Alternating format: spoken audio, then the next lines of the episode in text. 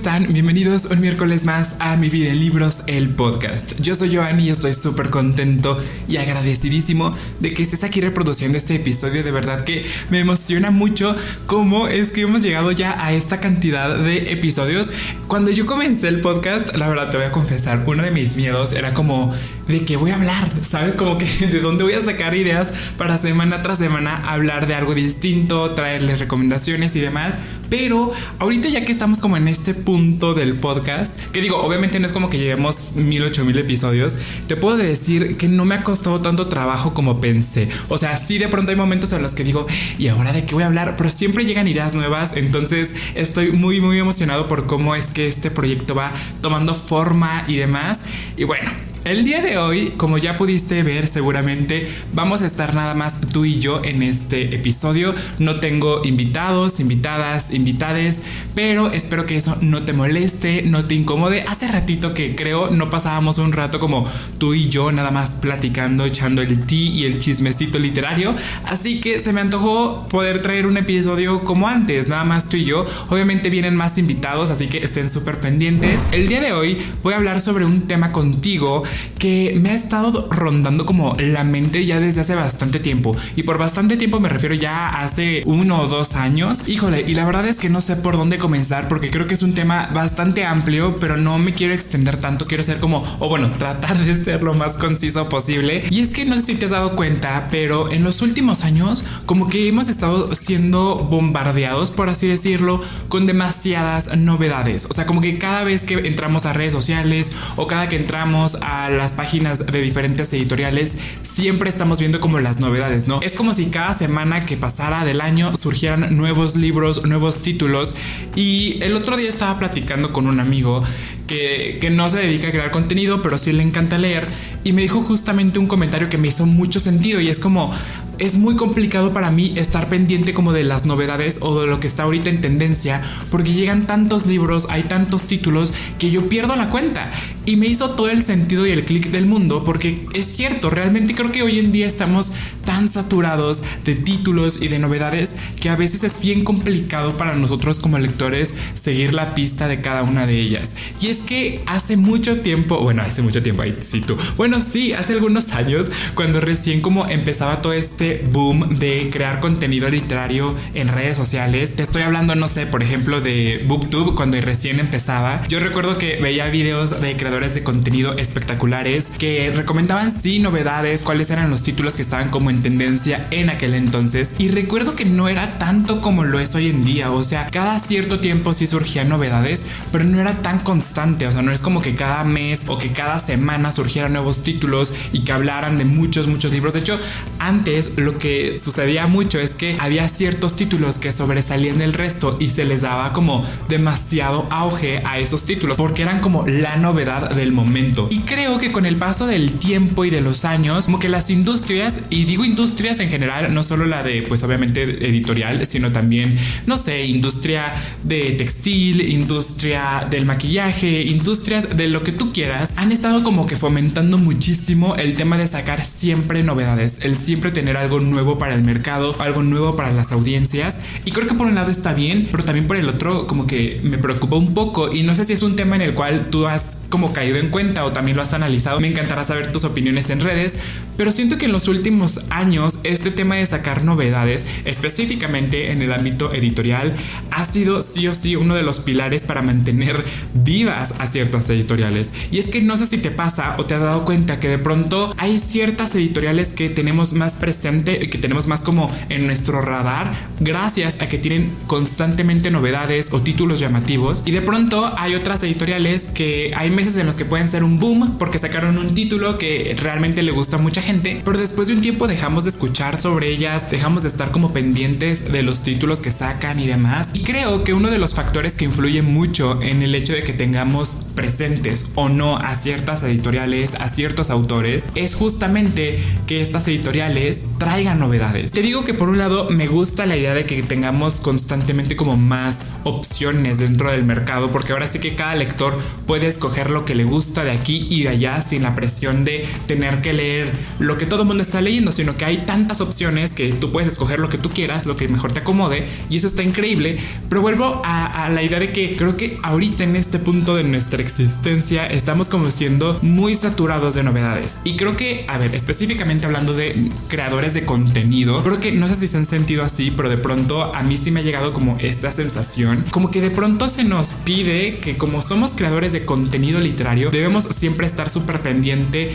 de las novedades, ¿no? De qué libros van a salir, cuándo van a salir, cuáles son los que ya salieron. Y si bien a lo mejor no haberlos leído todos, sí al menos saber de qué tratan como para estar un poquito más actualizados. Y creo que sí, o sea, por un lado lo entiendo, entiendo esta idea, pero creo que no es un requisito indispensable y creo que debemos como prestar un poquito más de atención a esto porque creo que sí puede llegar a ser una presión para los creadores de contenido el hecho de tener que estar leyendo las novedades, lo que todo mundo está leyendo para poder ser más actual y para poder estar vigente. Creo que ese es todo un tema que también ha influido mucho en el tema de las editoriales. Y es que si nos ponemos a analizar un poquito, creo que hay un factor que muchas editoriales y muchos creadores de contenido se han percatado de que es lo que funciona y es el tema de la viralidad. Es decir, hoy en día con el impacto de redes sociales es como que algo que todos buscan, ¿no? Hacer que un video y un contenido sea viral, que tenga muchas reproducciones. En el caso, por ejemplo, editorial, eso funciona mucho porque obviamente entre más viral se vuelva un título, un libro, es muy fácil que esa viralidad se transforme en dinero y que obviamente ellos puedan generar mayores ventas sobre ese libro, ¿no? Entonces, constantemente están como buscando este tipo de títulos que sean llamativos, de tramas interesantes,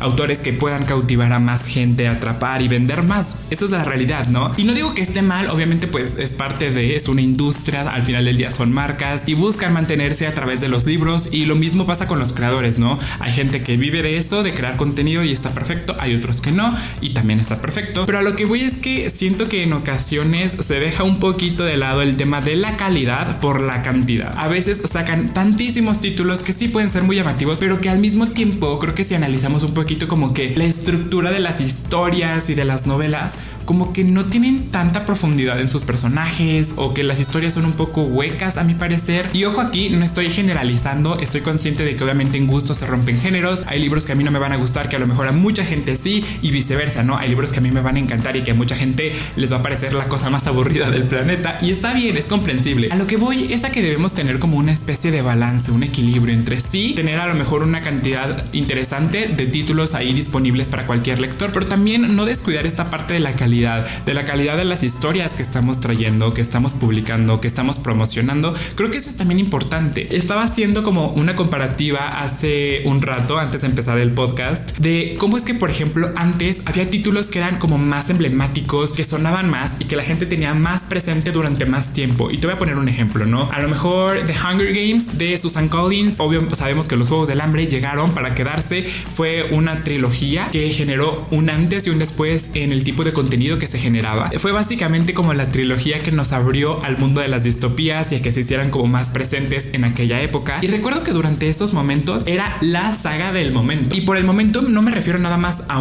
mes o dos meses, sino que duró muchísimos años. Fue una trilogía que vendió muchísimo, que incitó a muchos lectores a involucrarse en las distopías, que le dio como este giro de tuerca a la literatura juvenil y demás. Lo mismo tal vez pasó con Crepúsculo en su momento, que fue una saga muy sonada, muy querida. Y si nos ponemos a analizar entre estas dos como grandes sagas o grandes historias, tenemos como un elemento muy común y es el hecho de que en cuanto llegaron generaron un impacto súper grande en los lectores en aquellas generaciones, de tal manera que no solo se quedaron vigentes por unos ciertos meses o que fueron tendencia por unos ciertos meses, sino que durante muchísimos años fueron referencia en la industria tanto de la literatura como en la cinematográfica, porque ambas sagas tienen adaptaciones muy buenas y que han tenido mucho éxito. Y creo que si lo trasladamos o lo comparamos un poquito con nuestro momento presente, la cosa y el panorama cambia completamente, ¿no? Porque hay sagas que de pronto sí pueden ser muy sonadas, a lo mejor en Bookstagram, en BookTok, en BookTube. Y sí son libros que a lo mejor mucha gente está leyendo y a lo mejor sí tienen un boom durante un mes, pero ¿qué pasa al siguiente mes o después de dos meses? Esos títulos de pronto dejan de ser tan sonados y nos enfocamos en otros libros que ahora son la novedad. Es como que ahora es más complicado el hecho de destacar ciertos títulos como antes, ¿sabes? Es como que hoy en día estamos tan pendientes de las novedades que no nos da el tiempo a veces de darle como ese espacio para que un libro tenga el boom que merece durante más tiempo. Es como que sí, este es el libro del momento, te va a durar la tendencia uno dos meses, pero después de ese tiempo ya nos tenemos que enfocar en otro libro que está en tendencia para poderlo hacer más viral y demás. Entonces como que ya es más complejo el hecho de poder encontrar estos títulos que destaquen del resto y que no se pierdan entre todo este océano que hay de títulos y de novedades mes con mes. Y creo que siguiendo con esta idea y con esta línea de que creo que hoy en día el mercado editorial está ya muy competido, no solo por editoriales, sino también por títulos y por novedades y demás, creo que también no solo afecta a los creadores de contenido en el sentido que ya les comenté de que a veces es complicado seguirle la pista a tantas novedades y a tantos títulos, sino también creo que puede ser contraproducente a veces para los lectores, para los propios consumidores. El hecho de que a veces nosotros como creadores de contenido estemos hablando siempre de novedades, hablando de lo que viene, de lo que está ahorita en tendencia, de cierta manera también es como que le estamos diciendo a nuestra audiencia que compre ese libro, que lea esa historia. Y yo sé que a lo mejor muchos de nosotros no lo hacemos a lo mejor de manera directa o de manera intencionada, o sea, no es como que pongamos literal en nuestros videos o en nuestras fotos de que compra el libro ya, pero si nos ponemos a analizar un poquito más a profundidad, pues claramente lo que estamos haciendo es generando publicidad para estas marcas, para estas editoriales, que no tienen nada de malo, pero a lo que voy es a lo siguiente, y es el hecho de que estamos generando un poquito como esta necesidad de que los lectores allá afuera estén leyendo las novedades, que estén como un poquito más actualizados en cuáles son los libros que están en tendencia y demás. Y eso no está mal hasta cierto punto, porque creo que también como lectores debemos aprender a distinguir cuándo es momento como de hacer una pausa, ¿no? Creo que a veces el hecho de consumir tanto contenido de novedades, novedades, novedades, puede generar esta sensación en el lector de que necesita sí o sí comprar todos estos libros o que necesita leer todos estos títulos para ser considerado como un lector o lectora, lo que sea. Y creo que en ocasiones esto puede dar paso a la ansiedad, ¿no? A estas ansias de querer leer y seguir las pistas de todas las novedades, de estar pendiente, de estar actualizado, de leer lo que todos están leyendo, qué es lo que está ahorita en el mercado, qué es lo que está llamando la atención. Y estar como con todos estos pensamientos puede ser un poco abrumador, sinceramente, para los lectores. Porque hay algo que debemos estar de acuerdo y conscientes todos,